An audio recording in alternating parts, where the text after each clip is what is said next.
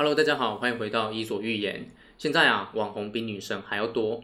在 YouTube 上面，你要破百万订阅，最快可以多快呢？答案是八个月。创下这个纪录的人叫做李科太太。二零一七年是台湾网红最红的一年。从那年开始啊，我们进入了网红时代。现在的 YouTuber 满街跑，走在路上，你如果看见有个人拿个摄影机在拍 Vlog，你没有猜错，那肯定是网红。但是啊，很多人可能会想问一个问题。网红到底在红什么？有一个大陆人生活在日本，他的职业是一个顾问，一个礼拜啊大概只发一支影片，没想到啊他发着发着，YouTube 订阅数就破两百万了。这个人叫做老高，他的 YouTube 频道叫做老高与小莫，我有时间就会去看看他的影片。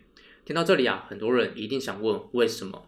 网红跟明星的逻辑不太一样，即便你是明星，你也一定要有某个才华。比如说，你会写音乐，可以当歌手；你很搞笑，可以当主持人；或是你非常漂亮，可以当 model；或是你的演技非常好，可以当演员。但是，如果你是网红，即便上面所有的条件你都不具备，你一样可以很红。这个啊，就是网红跟明星最大的差别之一，背后的底层逻辑不一样。网红背后的底层逻辑是什么呢？是魅力人格体。什么叫做魅力人格体呢？用通俗一点的话来说，就是你啊，这个人要够骚。骚的意思是你有足够差异化的人格。所有的网红最终的目的是什么呢？是把自己打造成超级 IP。比方说，让自己成为哆啦 A 梦，让自己成为孙悟空，或是让自己成为白烂猫。但是啊，要成为超级 IP 之前，你必须先打造自己的魅力人格体。魅力人格体就是 IP 人格化的表现。魅力人格体代表着：第一，你有创造独特内容的能力；第二，你有优秀的粉丝经营能力；第三，你可以成为关键意见领袖。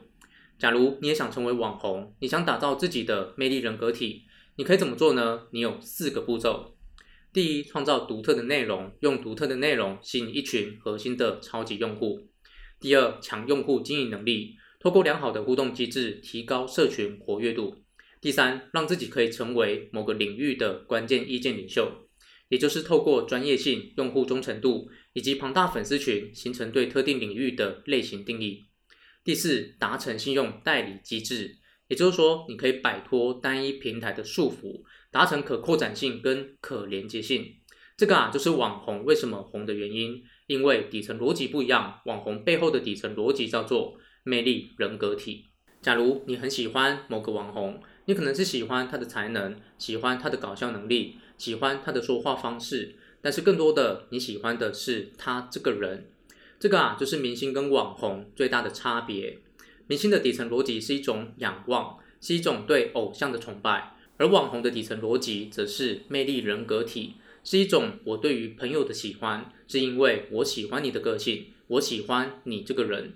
网红到底在红什么呢？他红的不是我觉得你是一个偶像，他红的是我觉得你亲近的像我身边的一个朋友。